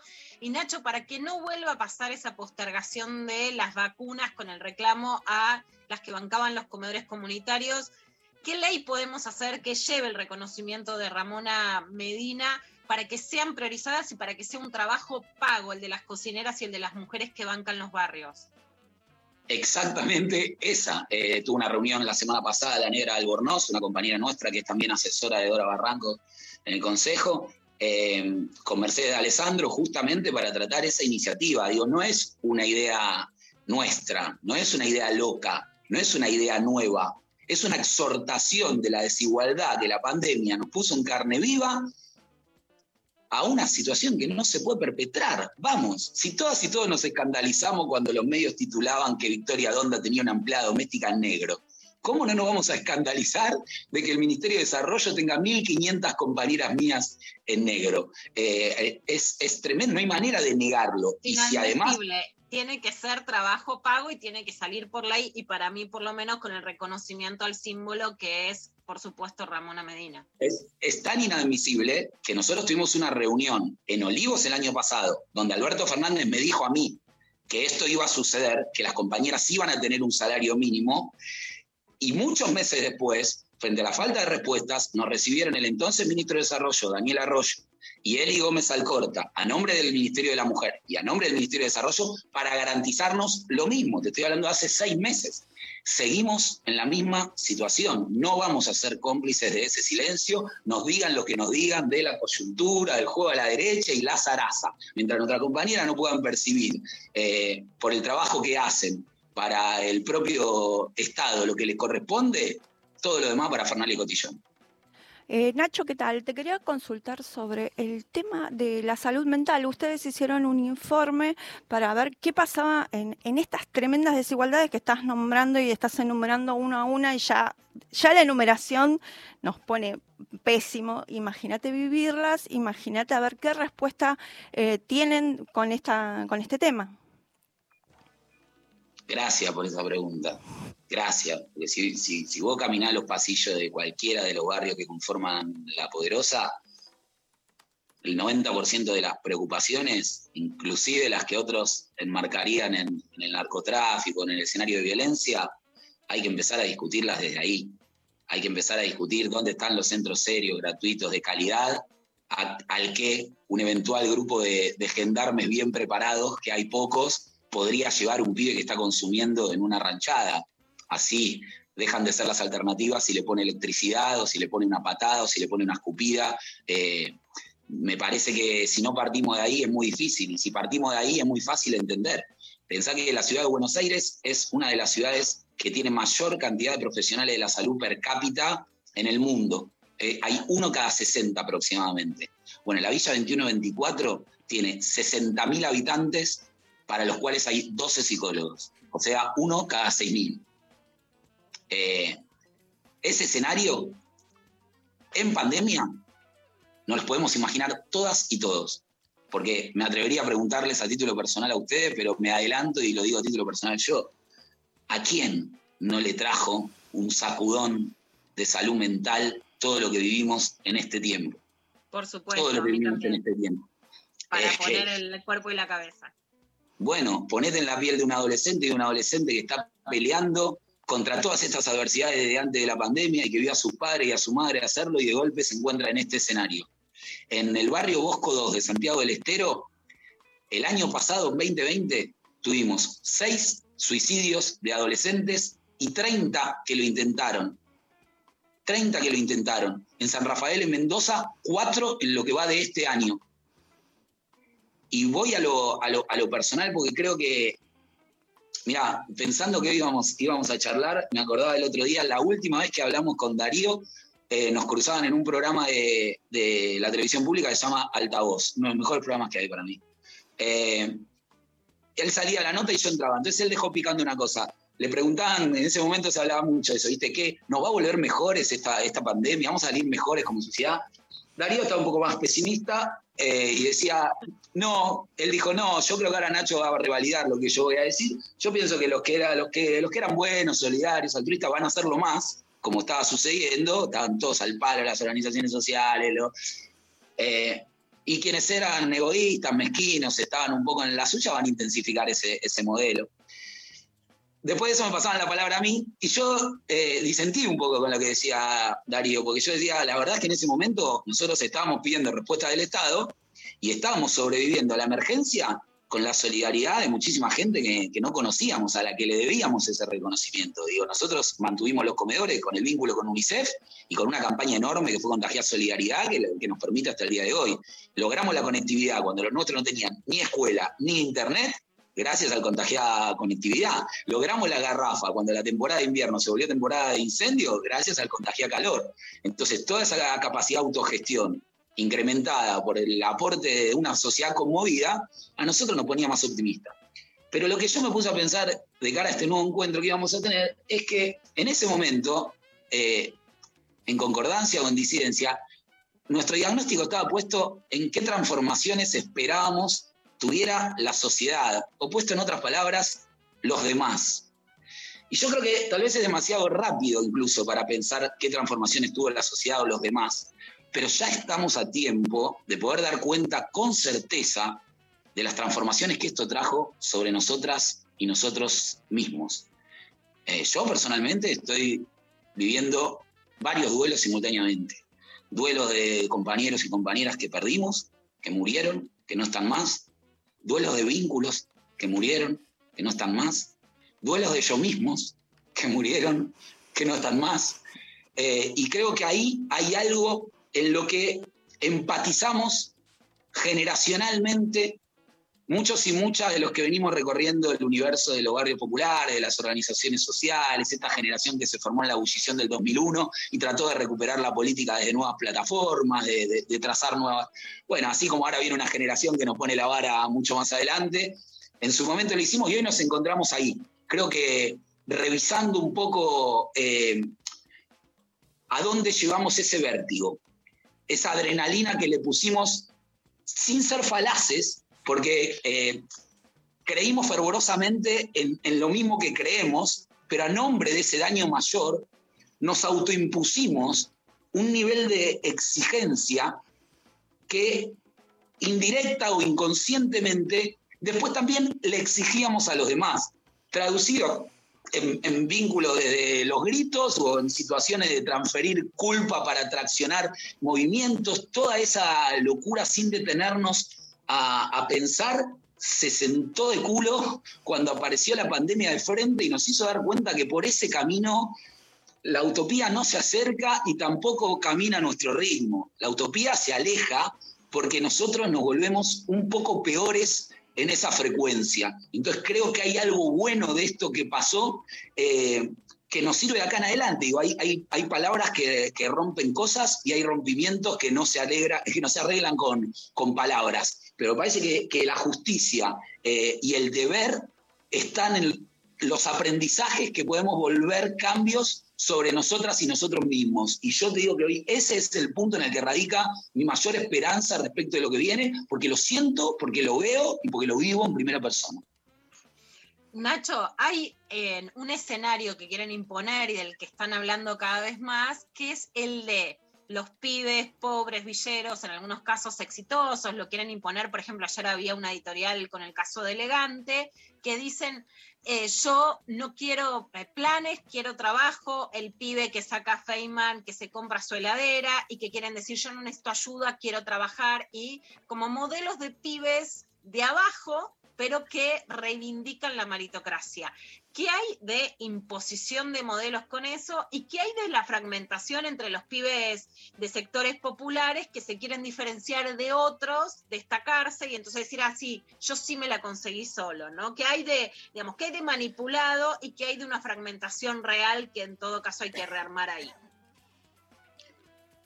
Bueno, lo primero que hay que decir es que los barrios populares están dentro de esta sociedad de consumo que somos no, no, están fuera. Y los canales de televisión son los mismos, y la manera de construir sentido con qué fuerza son los mismos, y los recortes de las voces y las miradas son las que acabamos de hablar recién. Digo, no, ni siquiera es una discusión. Nadie podría venir acá a discutir que sí hay villeros en algún lugar eh, trascendental de la agenda pública, ni siquiera en la ficción pueden decirlo, ni hablar en la academia o en el parlamento. Digo, yo celebro que fuerzas políticas como Patria Grande, por ejemplo, den esa pelea capa y espada pero lo, vemos todas las dificultades que se le presentan cuando el paso es que eso pase a estar en el centro de la escena. Eh, a mí me encantaría ver a Feynman hablando con un pibe que sea segunda, tercera, cuarta generación de especuladores financieros. Hablando de la cultura del trabajo, ¿no? Ahí es donde falta la cultura del trabajo. Después creo que nos sumerge en una falacia aberrante, que es la idea de pensar al programa social o al plan de complemento salarial como un subsidio a la vagancia. Creo que el 99% de las personas que sostienen esa idea se pondría fuertemente colorada si estuviera parada cualquier día de la semana que elijan, en cualquiera de los comedores donde esas compañeras laburan de 4 a 10 horas cobrando en el mejor de los casos medio salario mínimo, un nivel de compromiso eh, increíble. Las casas de las mujeres y la disidencia de la poderosa sacan de círculos de, violencia doméstica, lo que el Estado no le tira ni una soga a un millón de compañeras con el trabajo de millones de otras compañeras. Entonces digo, eh, el trabajo está ahí. Creo que justamente lo que falta es reconocerlo, y reconocerlo no es colgarle una cocarda, es que esas compañeras tengan un salario. Y si vos además aceptás que ahí puede haber una inversión, que no es un gasto, tal vez podríamos empezar a discutir. Primero, lo que mucha de esa gente ni siquiera sabe, que es que todos esos comedores comunitarios y populares de los que hablamos por miles y les parecen horribles, funcionan en casas de compañeras que abren su puerta para que cientos de personas coman. ¿Cuántas y cuántos de los que acusan de vagas a esas compañeras abrirían las puertas de su casa todos los días para cocinar a cientos de personas sin salario? Hay que tener respeto, viejo hay que tener respeto. Entonces, eh, dentro de esas mismas casas crecen pibes que ven a sus viejos laburar como, bueno, un compañero que prefiero nombrar para no ponerlo, pero para mí es el contraejemplo de esto que vos me planteás, ¿no? Porque es un pibe que está en la poderosa la camada que arrancó en 2004 y era referente a los 15 años de los que jugaban al fútbol teniendo 5 para rescatarlos desde el deporte y entonces discutiríamos también que a nosotros nos deben todos los programas que existen desde el Ministerio de Deporte, no hay ni salario, ni materiales, ni nada. O sea, no estamos hablando de laburo para que los pibes no vayan a la droga o no quieran romper todo. Estamos hablando de deporte. Bueno, eso tampoco tenemos nada. Eh, y de pronto ven en la tele y a ellos también les estamos diciendo que con esas zapatillas le va a dar bola el chico del que están enamoradas, la chica de la que están enamorados. Pero no se la pueden pedir a un tío, eh, no pueden conseguir un trabajo porque el currículum dice tira seis y encima prenden la tele y, encuentran que son la escoria de una sociedad que ahora sí te invita a revelarte y a tener una identidad. Eh, gritando a nombre del grito en sí mismo una transformación mágica que va a ser un señor que, fue asesor de, de Bussi cuando, cuando vos todavía no habías nacido. Me parece que eso no tiene nada de nuevo, me parece que el gran problema de esa derecha que emerge tan fuerte es que humaniza a la otra, es que de pronto parece que la reta o Vidal fueron de centro eh, y, no lo es. Entonces me parece que hay que remarcar eso y lo que te decía este compañero, que era, que era un referente ya a los 15 años, es que él se crió en una casa de las que aplaudirían de pie los meritócratas de todo el mundo, porque tanto su papá como su mamá laburan 24 horas por día desde que yo los conozco y los conozco hace 20 años. Él es herrero. Si a, mí se me traba la reja y yo necesito a las 2 de la mañana venga un herrero, él a las 2 de la mañana viene. Su mamá atiende un kiosco. Si vas a las 3 de la mañana y golpeas la ventana, pues le tenés que volver a golpear más fuerte. Pero te atiende 24 horas por día. Ellos quedaron en la primera línea de viviendas eh, de Zabaleta que no se transfirió a los únicos edificios que se hicieron en 50 años que se habilitaron en 2007. No los hizo Macri, Macri los entregó. Ahí sobre los escombros se hicieron nuevas casillas y la casa de, este compañero quedó ahí, con su viejo laburando 24 horas. Este compañero acaba de salir de, de la cárcel, estuvo un par de años preso, no hubiera matado a una cucaracha nunca, pero un día salió a afanar. Él, que era para nosotros la referencia del bien multimundial, eh, porque la ecuación no le dio. Trabajar 24 horas por día, toda la vida, no servía para alcanzar un piso de, dignidad. Entonces me parece que, hay que empezar a darle voz, porque tampoco es casualidad que no estén ahí. Hay que estar muy atento con lo que pasa con programas como Altavoz, como Fuego Amigo. Hay que estar muy atento, porque la verdad que tiene un costo muy grande cuando te censuran en tela salir a decirlo. Entonces hay, hay que ponerle espalda a eso, porque mientras eso no salga a la luz, la cosa va a estar muy difícil muy difícil. Y esos compañeros y esas compañeras son los que pueden dar cuenta de otra juventud. Yo no me la creo que esta juventud es más egoísta. Yo cuando miro a mis compañeros, yo cuando la miro a Yami, o a Nelson, o a Gaby, o a Fidel, y me pienso a mí a esa edad, me siento un pelotudo, un egoísta. Porque esta es una generación que no se ríe del bullying, es una generación que donde una práctica violenta o una práctica machista la, la- la desnaturaliza, la mira con escepticismo y la confronta. Esa es la generación que se está haciendo para el trap, como nosotros nos fuimos para las organizaciones sociales, cuando las opciones que daban los partidos era ser eh, eh, peronista de Menem o radical de la Rúa. Y entonces de pronto surgió otra cosa. Bueno, ahora también va a surgir otra cosa, y va a surgir por ahí. Esas pibas de la marea verde que nos pusieron la piel de gallina, que hicieron ley una injusticia histórica, eh, me parece que es por ahí. Eso a mí me da fe, eso me da esperanza. Todos esos pibes que les producen eh, miedo y, y horror, eh, a mí me generan la única luz de esperanza que veo en medio de todo este quilombo. Nacho, te quiero preguntar en este sentido que venimos hablando sobre declaraciones de Mayra Arena que vos venís debatiendo y ayer en La Nación sale una nota con este título. En los barrios pobres trabajar se ha vuelto una actividad poco rentable. Salir a ganar un sueldo se ha tornado carísimo, entonces a muchos les conviene quedarse con el subsidio, dice lo que la Nación define como la referente social. Vos por un lado hablás de que por supuesto no alcanza con el mérito si sos pobre, sino que hay que empujar desde el Estado y desde la sociedad, pero por el otro lado, el cuidado que hay que tener con esta idea de, bueno, ¿no? Este, los planes están mal, pero no es démosle más. Creo que son sectores que quieren que les den menos. Eh, lo primero que quiero decir es que respeto, respeto muchísimo a Mayra, como lo respeto a César, como lo respeto a Pitu, como lo respeto a todos los referentes que al final de cuentas no están diciendo cosas tan distintas como nos quieren hacer creer. Hablamos, No, por es supuesto, de. Pitu Salvatierra, que lo podemos escuchar con Julia Mengolini en FM Futurock. Hablamos de César González, el cineasta villero, que es una cabeza impresionante, ¿no? Para, para poder buscar y escuchar. Digo, ellos marcaron puntos de disenso que yo también tengo con, con- con la carta de, de Mayra. Algunas valoraciones, algunas generalizaciones que no comparto, pero al final de cuentas, no hay ninguna y ninguno de los que tienen acceso a la agenda pública desde los sectores populares que esté diciendo que acá la cosa está bien, que esto es un problema de, la gente que vive acá. Que la nación titule eso no me sorprende, porque es la nación.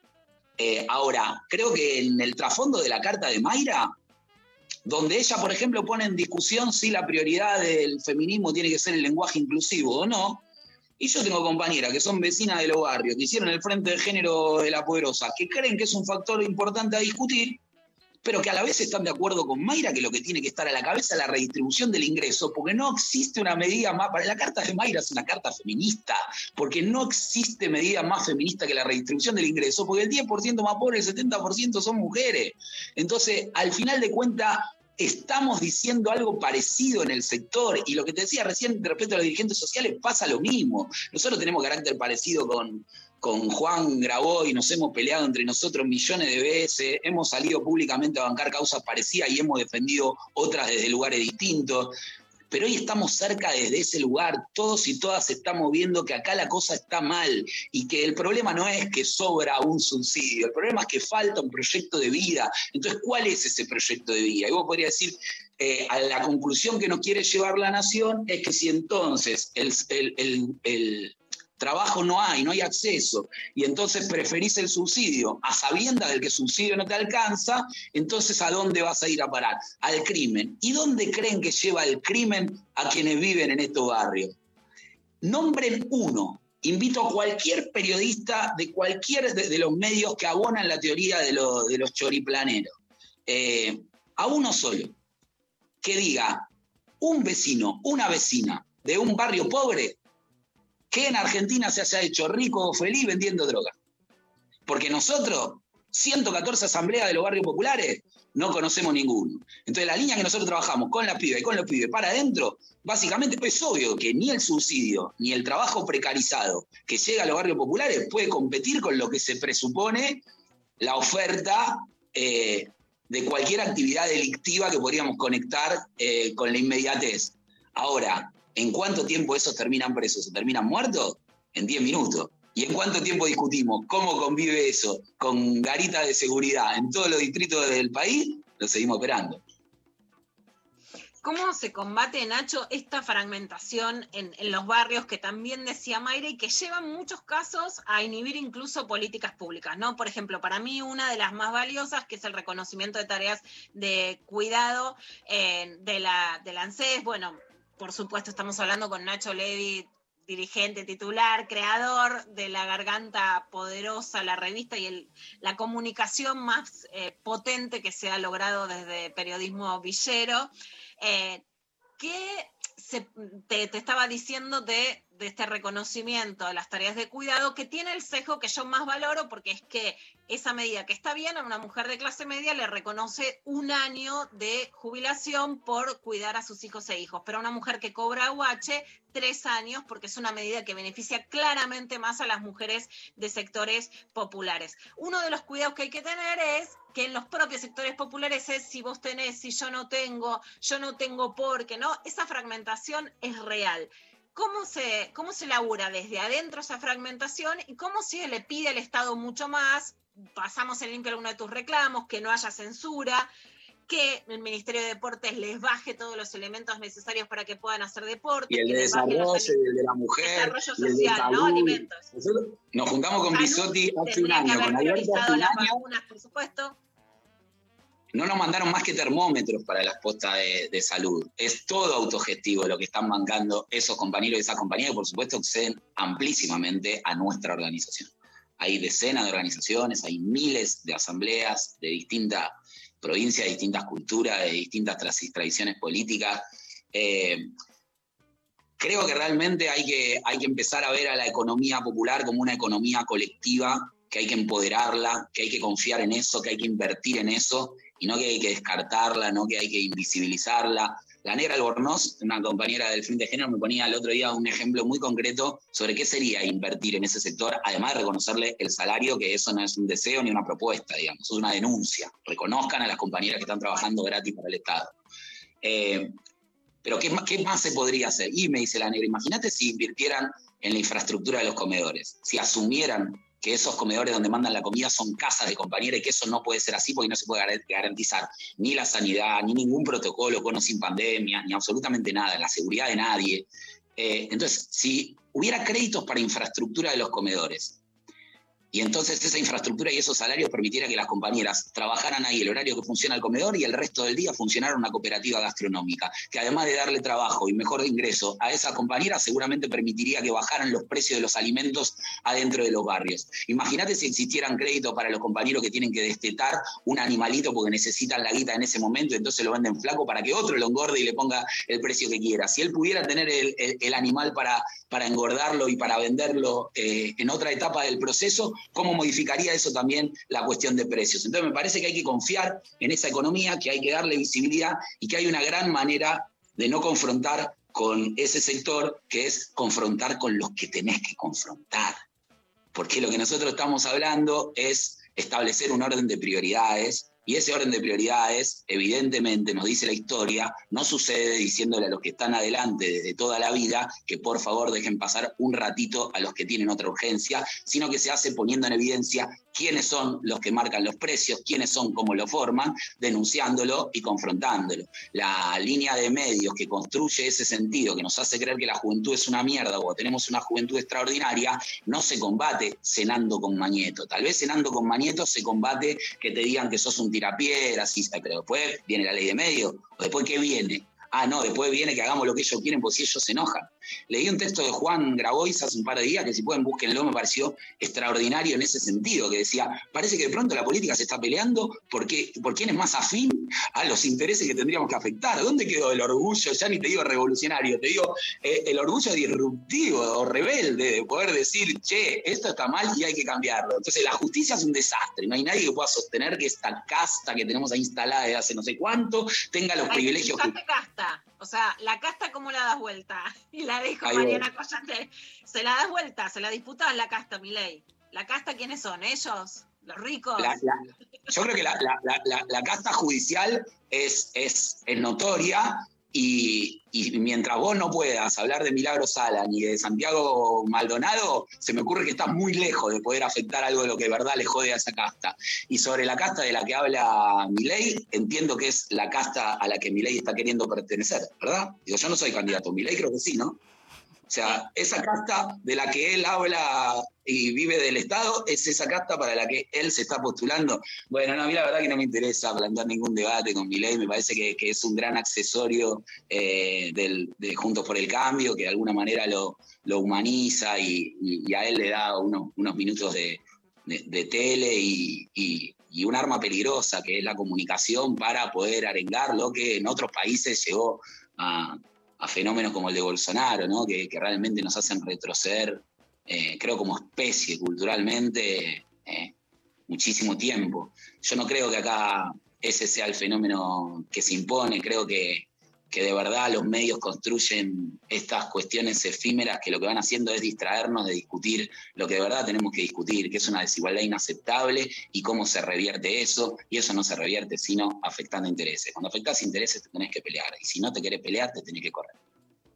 Eh, Nacho, quiero volver al tema de la economía popular porque me parece que es una respuesta súper interesante y muy importante para la gente en los barrios y para estos discursos que estamos eh, tratando de combatir desde nuestros espacios. Em, decime cómo se organiza la garganta poderosa, ¿no? ¿Cómo, más o menos eh, se le paga a los comunicadores y comunica- comunicadoras? Bueno, todo lo que nos quieras contar sobre esa, este, esta estrategia y esta forma de organización.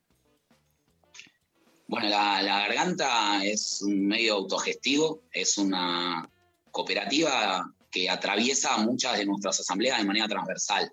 La Poderosa es la organización social, existe desde 2004, hoy son 114 asambleas, cada una tiene su propia dinámica, sus propios encuentros, sus propias asambleas, sus propias referencias, sus propios espacios y su propia agenda, que tiene que ver con la diversidad cultural. No es lo mismo la asamblea de la Poderosa Huella, Jujuy, que es íntegramente una comunidad coya, que la, asamblea de la Poderosa en la Villa 31, digamos, que estamos rodeados por el Sheraton, la Casa de la Moneda, los canales de televisión.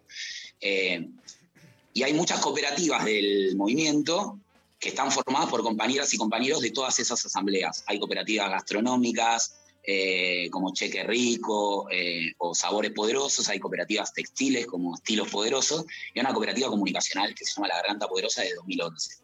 Y para responder a tu pregunta, lo que más me gusta contar o nos gusta exponer, porque sentimos que habilita, que es una herramienta que nosotros aprendimos como aprendimos todo lo que sabemos, lo bueno y lo malo, que es experimentándolo, eh, que es como nació la garganta, sin un capital para invertir en la garganta. La garganta no tuvo nunca un solo zócalo de pauta oficial ni de publicidad comercial. Vive solamente de los ejemplares que se venden. ¿Y cómo se financió de su origen? Octubre, noviembre y diciembre de 2010, cada una de las asambleas decidió que tener comunicadores propios era una prioridad y que para eso había que poder lograr que los compañeros no tuvieran que dejar los estudios o la formación para salir a hacer cualquier changa que les permitiera comer. Había que poder pagarles una beca. En ese momento una beca de 500 pesos, que se lo pagaba la asamblea de su propio barrio, que a la vez los había elegido. Eh, ¿Cómo pagaba esos 500 pesos? Con estrategias de financiamiento interno, las que no le caen mal a nadie, las que le parecen bien a todos. Eh, un bingo en el barrio, un torneo de truco, un ropero que se dona ropa y, después se reformula, eh, una pollada, que todo el barrio come pollo, se cocina pollo. Para... Pero si yo hago un bingo en la tira 6, casa 85 b ¿quién va a ese bingo? La gente que vive en Palermo, la que vive en... Y por ahí que alguno va, porque milita, porque le interesa, pero en general la gente que va a jugar al bingo la gente del barrio, la que va al torneo de truco la gente del barrio. El barrio no tiene un problema de distribución de la riqueza, tiene un problema de que no entra riqueza. Entonces, ¿cómo, cómo hacíamos? Juntamos todos los meses, durante esos tres meses, dos mil pesos con esas estrategias que te acabo de decir en cada barrio. Bingo, pollada, roperito, torneo de truco, torneo de fútbol, rifa. Bueno, con esos dos mil pesos durante tres meses la Asamblea se comprometió a pagarle 500 pesos a su fotógrafo, a su redactor o a su ilustrador. Y cuando llegó el primero de enero de 2011, todos los que habían sido elegidos representantes de su asamblea se comprometieron a hacer una revista que se hiciera autosustentable. Entonces, a la beca que se les pagaba se sumó una vaquita de todas las asambleas que juntó 6 mil pesos. Perdón que de número, pero me parece que es mucho más ilustrativo. 6 mil pesos. Con esos 6 mil pesos se pudieron imprimir del número uno de la garganta que tuvo Riquelme en la tapa 3 mil ejemplares. Cada ejemplar tiene un costo de 2 pesos. De los 3.000 ejemplares, 1.000 se distribuyeron gratuitos entre quienes lo hacían. Y los otros 2.000 se vendieron un costo promedio de 10 pesos en los transportes públicos, en los espacios públicos, en las universidades públicas, y se vendieron todos. En el medio nos cagó palo la bonaerense, nos metieron presos, nos defendieron la Madre Plaza de Mayo. La garganta se ha instalado en el número uno por esos conflictos. 2.000 ejemplares a 10.000 pesos, recaudaron 20.000 pesos. Con esos 20.000 pesos se le pudo pagar la beca a todos los redactores de la garganta y se pudieron pagar los 3.000 ejemplares de febrero. Y ahí viene el clic al que quería llegar. Todas esas asambleas que hasta ese momento juntaban 2.000 pesos por mes con estrategia de financiamiento comunitario, se sumaron a la moción de la Asamblea de Zabaleta que dijo, pará, si ahora en febrero nosotros no le tenemos que pagar a nuestros cuatro redactores y veníamos juntando dos mil pesos por mes, este mes también juntemos esos dos mil pesos, pero con esos dos mil pesos vamos a pedirle a la garganta que más allá de lo que haga para sostener a esa cooperativa, nos dé mil ejemplares al costo.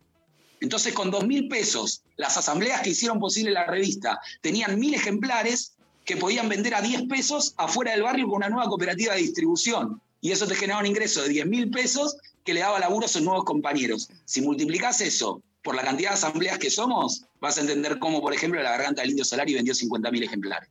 La, la imaginación al poder. Un, un ejemplo, la imaginación al poder y la lucha también contra el poder que sigue, estando ahí para seguir siendo rebeldes y para intentar sí seguir redistribuyendo más allá del bingo. Nacho Levi, te agradecemos muchísimo, le recordamos a la gente que los pueden buscar en el Instagram La Garganta Poderosa, en Twitter Garganta Poderó, en la web lapoderosa.ar.ar y que pueden suscribirse por 200, 500, mil pesos o a voluntad. Muchísimas gracias, Nacho. Un beso muy grande. Muchas gracias a ustedes, les queremos y les admiramos. De verdad, un abrazo grande. Ustedes. Abrazo enorme, gracias. Nos vamos a la pausa escuchando a Virus. Me puedo programar y seguimos con más lo intempestivo.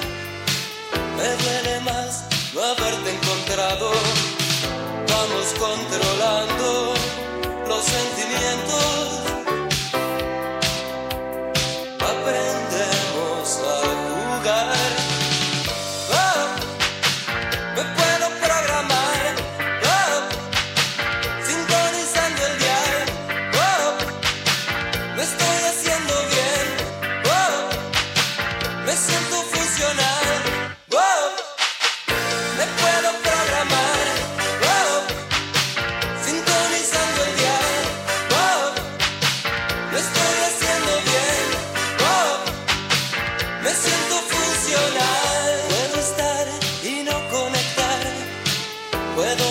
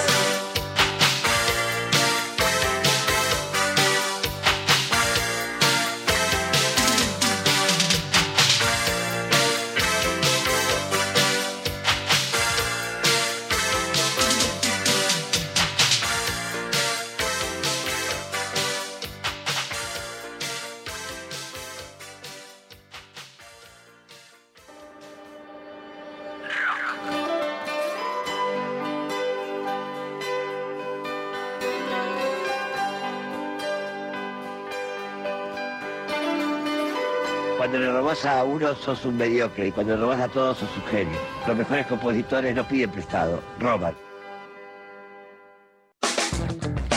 Maga, con Tomás Rebó. Ahora también por Twitch. Hay cosas que todos nosotros pensamos que llevamos adentro y que no lo podemos decir. Nacional Rock 937. Y necesitamos a alguien que lo diga por nosotros, incluso para putearlo, ¿eh? Espacio cedido por la Dirección Nacional Electoral. Yo decido que la educación se convierte en algo sagrado. Yo decido que se respete al que trabaja. Yo decido ser de los millones de argentinos que quieren otra cosa. María Eugenia Vidal, candidata a diputada nacional por la Ciudad de Buenos Aires. Lista 501. Juntos por el Cambio. Todos fuimos. Todos somos. Todos podemos ser. Al conducir, mantener la distancia de seguridad mínima de 2 segundos reduce considerablemente la posibilidad de un choque. El uso del cinturón de seguridad salva vidas. Úsalo. Soy Diego Molina de Conduciendo Conciencia para Nacional Rock. Yo me comprometo con la vida. Abren un paréntesis en medio del día. Hola. ¿Qué tal? María, don María, no, la Soale. Ah, bueno. muchísimo la quiero, es una piba para mí también, tiene 17 años todavía. 41. Escucha cómo canta. Escuche. Ah, no, está el guitarrista, hoy vino solamente el guitarrista. Solo no porque es cumpleaños, está eh, preparando la torta en su casa con, lo- con las masitas. Lunes a viernes de 13 a 16. Calu Bonfante, Diego Ripoll, Nati Carulias. Hola, ¿qué tal? Le quiero decir algo, porque ahora todos la sole, la sole, pero al principio, muchos del folclore puro renegaban de esta nena nueva. No, no te voy a negar que un poco me costó. Porque contra las estructuras del folclore hay que ir, somos muy conservadores, a veces se confunde lo que es la tradición con la no innovación. Divertirse la tarde está asegurado. Hola, ¿qué tal? Hola. Ay, se agotó. Más es hablar mucho, nena.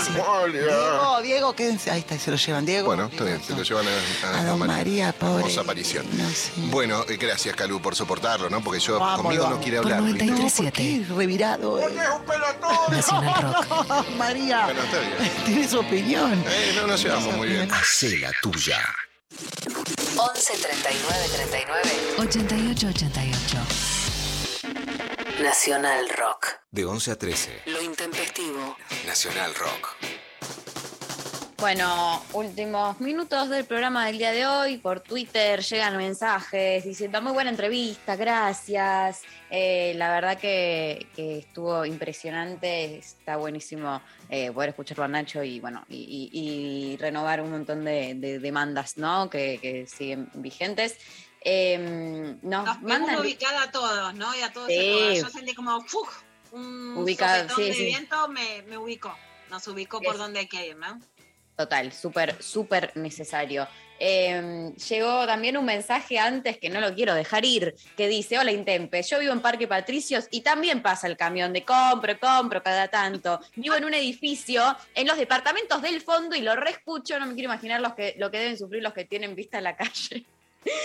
me mata. Yo, te- yo escribo de un Los balcón, escribo, hago radio, todo desde un balcón a la calle primer piso, o sea, viste, nada, es como se me mete en la habitación mientras escribo, tengo que parar.